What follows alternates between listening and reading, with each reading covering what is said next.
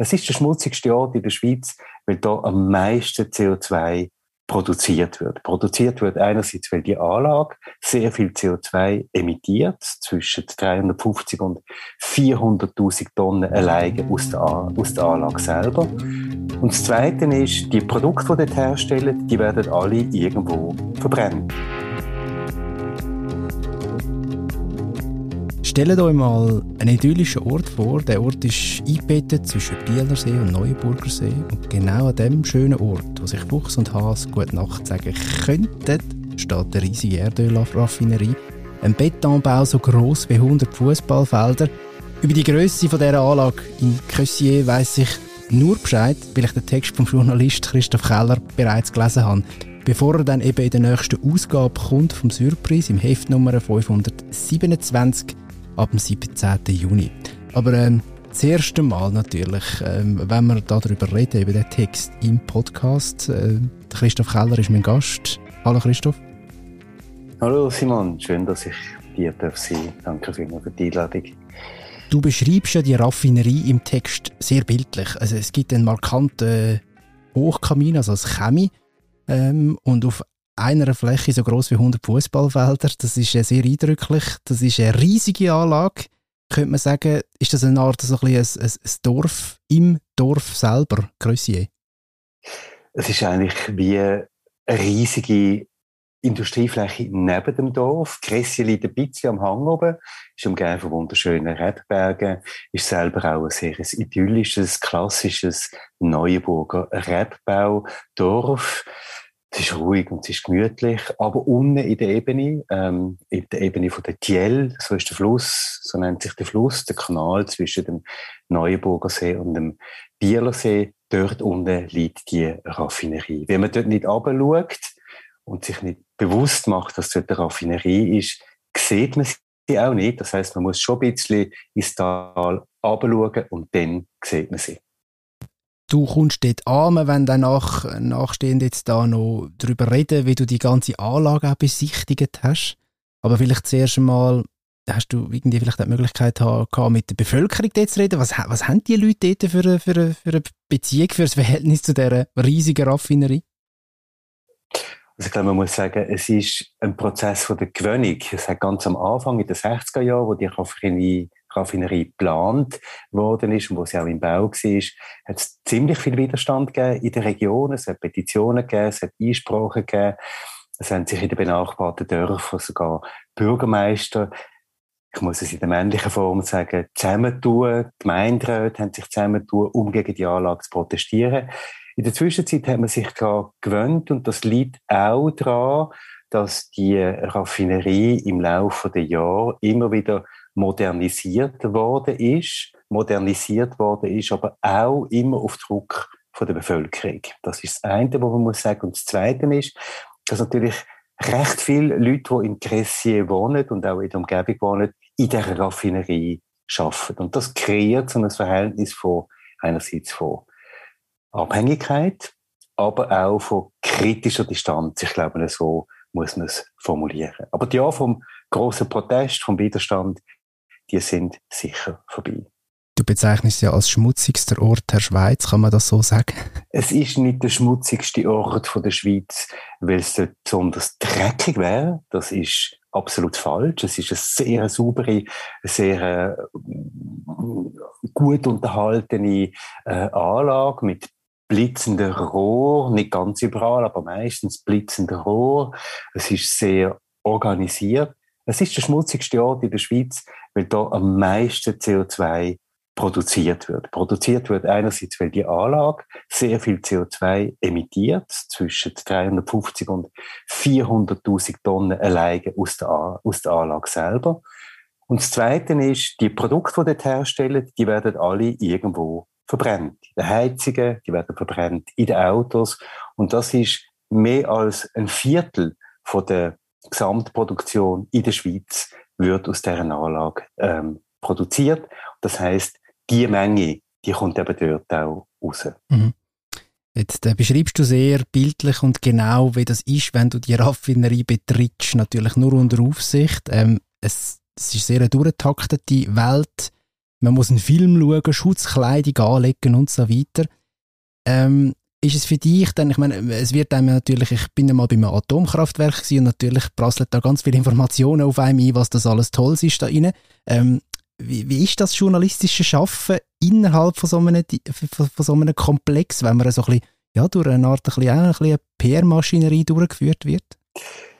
Ich glaube, es ist ähm, wichtig, dass man weiß, was passiert. Natürlich, wir sind in Begleitung ähm, vom Pressechef von der Varo, das ist Betreiberfirma von der Raffinerie.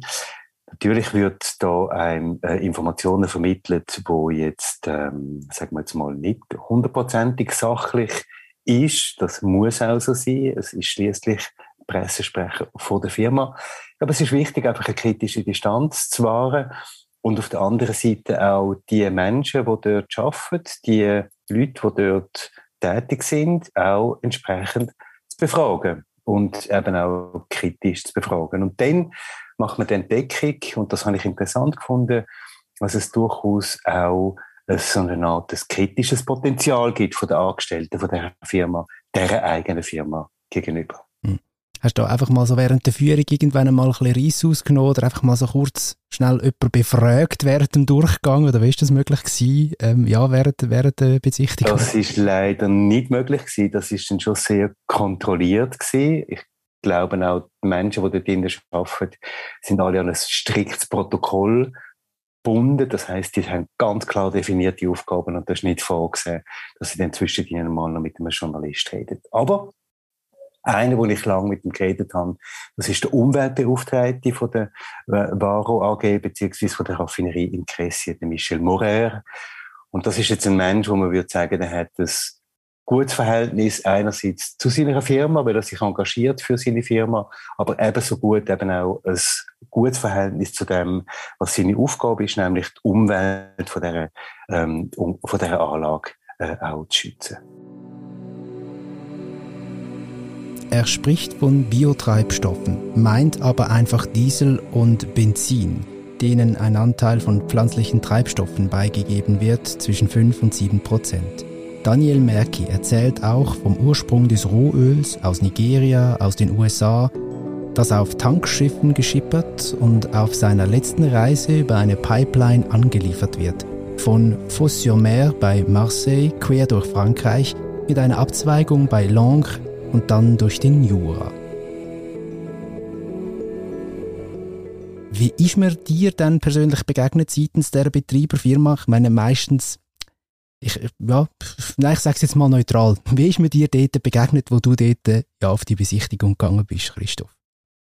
Ähm, sehr offen, sehr transparent. Ähm, man hat alle meine Fragen beantwortet und wir haben eigentlich alles dürfen anschauen, was wir haben wollen anschauen. Und ich habe das auch als äh, ein Entgegenkommen von dieser Firma äh, angeschaut. Varo ist jetzt ähm, nicht unbedingt eine Firma, die, sagen wir jetzt mal, äh, besonders offen ist gegenüber der Öffentlichkeit. Das ist eine Erdölfirma. Sie gehört in einem grossen Investor, Carlyle, der sehr viel Geld in fossile Brennstoffe investiert.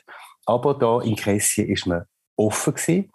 Cressier ähm, wird auch, also die Raffinerie in Cressier empfängt auch immer wieder Besuch, offizielle Delegationen von der, von der Gemeinde rundherum.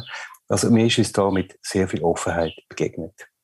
Und früher, bevor die Raffinerie kam, du hast äh, die anfänglichen Widerstände vor allem auch beschrieben vorher, ist ja dort mal Wiese und Natur gewesen. Ähm, ja, was, was ist dort vorher gewesen, bevor die Raffinerie, Raffinerie angekommen ist? Ja, wie du gesagt hast, Simon, es ist tatsächlich weisse Natur, eine Sumpflandschaft, große Weiden für, ähm, für, für Ross, für Kühe. Es hat ähm, äh, wertvolle Kulturlandschaften gegeben. Man hat, wo man die, die Raffinerie gebaut hat, sehr viel Torf müssen abbauen. Das ist natürlich unter Umweltgesichtspunkt alles schon mal sehr problematisch. Man sieht jetzt allerdings auch, wenn man durch die Raffinerie geht, Reste von dieser Natur. Also die Natur muss immer wieder ein bisschen zurückbändigt werden. Das ist sehr interessant und auch ein bisschen berührend, das zu sehen, dass die Natur immer wieder muss zurückgebunden werden, damit sie nicht wieder überhand nimmt in dieser Raffinerie. Die Raffinerie, wo wirklich auf die Wiese angestellt worden ist, auf die Felder angestellt worden ist, wie ein riesengroßer Klotz. Und es gibt immer noch Reste von dieser Natur, weil die Tiel, der eine Arm von dieser Tiel, ist noch sichtbar. Und das Kühlwasser von der Raffinerie selber wird dort nach verschiedenen Schritten, Reinigungsschritten auch wieder eingeleitet. Das heißt, es hat sehr viel Natur rund um die Raffinerie herum. Und das hat so etwas Spannungsvolles, auch etwas, ein bisschen Schrägs, nämlich, dass man wirklich an so einem hochtechnischen Ort ist, Quelle von sehr viel Schaden an unserem Klima, Quelle von sehr viel Verschmutzung auch, und gleichzeitig ist man, kaum tritt man ein bisschen aus der Raffinerie raus, mit in einer relativ wilden Natur. Und die wilde Natur aber ist auch lokal doch auch gefördert, würde ich sagen, durch die Raffinerie. Also es ist nicht nur der CO2-Ausstoß, wo zur Folge, also wo die Folge ist von der ganzen Raffinerie, wo, wo ein Problem ist, sondern auch die lokale Natur ist äh, gefördert von dem. Ähm, was denn genau? Gut, so eine Raffinerie hat natürlich alle möglichen Lecks, wenn man nicht gut aufpasst. Es gibt ähm, es gibt Versicherungen, wenn man nicht gut schaut. Das ganze Wassersystem, die ganze Kühlungen und so weiter sind natürlich ein Problem. Und eines der grossen Probleme, auch eines der grossen Streitpunkte, ist die sogenannte Fackel, also das Flaring, wo ähm, permanent eigentlich überflüssige Gas, überschüssige Gas müssen abgefackelt werden, damit der Druck in der Anlage selber nicht steigt. Die Flamme, die schießt in den Himmel, die sieht man in der Nacht, die sieht man am Tag, die macht Lärm und ist natürlich auch wieder eine Quelle von CO2. Also es ist permanent, sowohl in der Luft wie im Boden, wie auch in der Umgebung, immer ein bisschen Sorge, ist die Anlage wirklich dicht und funktioniert sie so, wie sie eigentlich müsste funktionieren. Es liegt natürlich auch immer ein leichter Ölgestank in der Luft. Also es ist nicht so, dass da irgendwie saubere Luft eingeatmet werden könnte.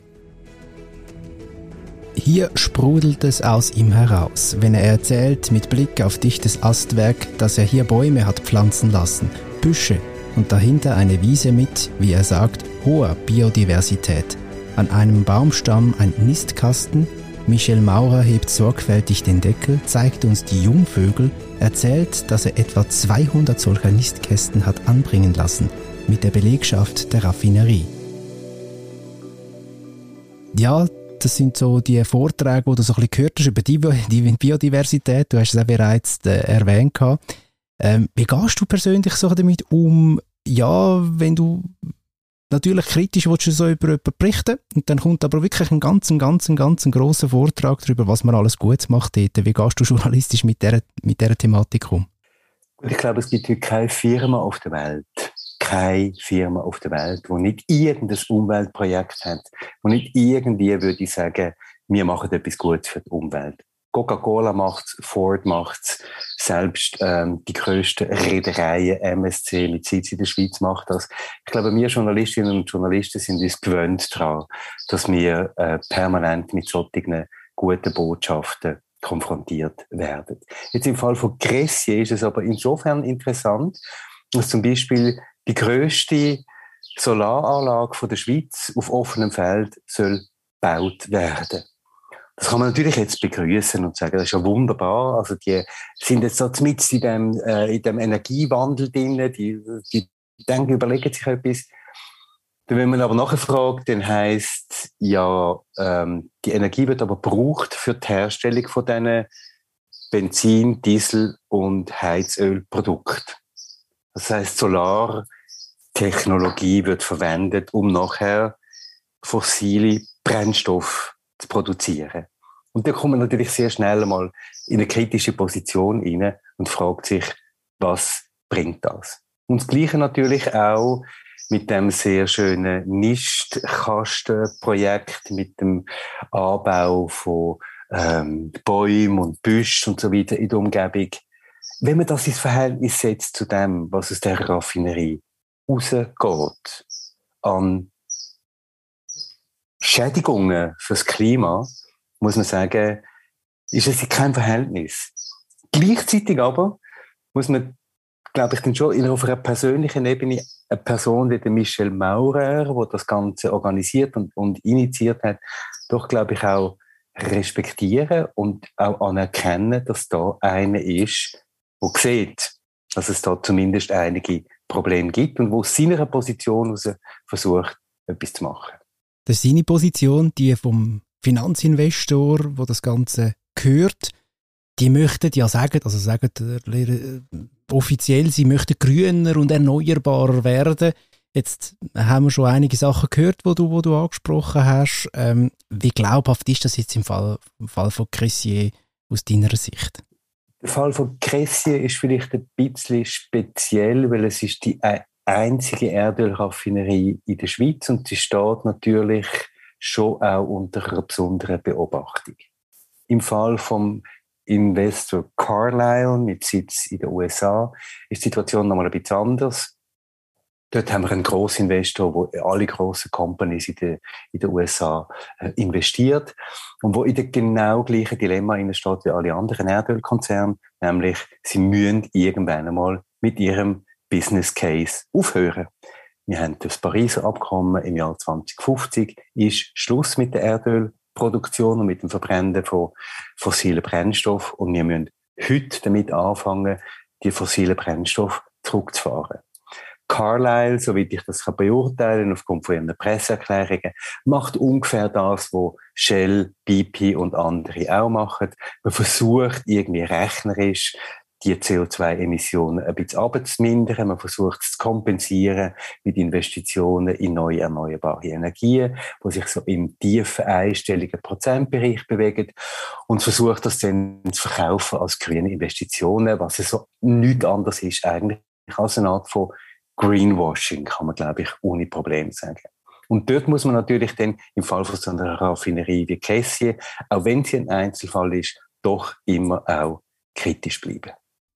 Kritisch, ähm, das ist sicher der Text, wo du hast, ähm, sehr, sehr ansprechend zum Lesen, mit vielen Bildern, die einem nicht nur vom Klaus Petrus gemacht, sondern auch wo einem so durch den Kopf schiessen, wenn man den Text liest. Und das ist ja dann eigentlich der Schlusspunkt. Dann ist der Text fertig. Du zitierst offiziell Leute, die dich umgeführt haben in dieser Firma.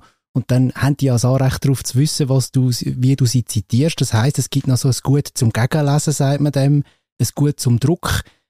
Hat es da noch grossen Widerstand gegeben? Hat man da noch gesagt, hm, das wollen wir nicht, das wollen wir auch nicht? Hat es da irgendwie noch Reaktionen gegeben von Seiten also nicht Carlyle, aber von, von, der, von der Raffinerie? Also zum Gegenlesen geben wir Journalistinnen und Journalisten natürlich nur die direkten Quotes. Also dort, wo Menschen quoted werden, direkt zitiert werden. Die Zitate habe ich vorgelegt und es hat eine kleine Korrektur gegeben, aber die ist eigentlich unwesentlich. Ähm, ich bin äh, ganz zufrieden eigentlich mit der Reaktion von Seiten von, von Varo. Wie sie dann auf den Text selber werden reagieren, das sehen wir dann. Christoph, äh, wir freuen uns auf deine Geschichte über die Raffinerie von Creusier mit dem Text von dir und mit den Bildern von Klaus Petrus. Äh, vielen Dank für das Gespräch. Vielen Dank dir, Simon. Danke. Und ihr leset das dann ausführlich im neuen Heft. Das gibt es dann ab dem Freitag, ab dem 17. Juni. Lob und Kritik übrigens ähm, auch für den Podcast dürfen ihr uns sehr, sehr gerne schreiben auf redaktion.strassenmagazin.ch. Äh, macht's gut und bis bald. Am Mikrofon für euch, der Simon Bergins.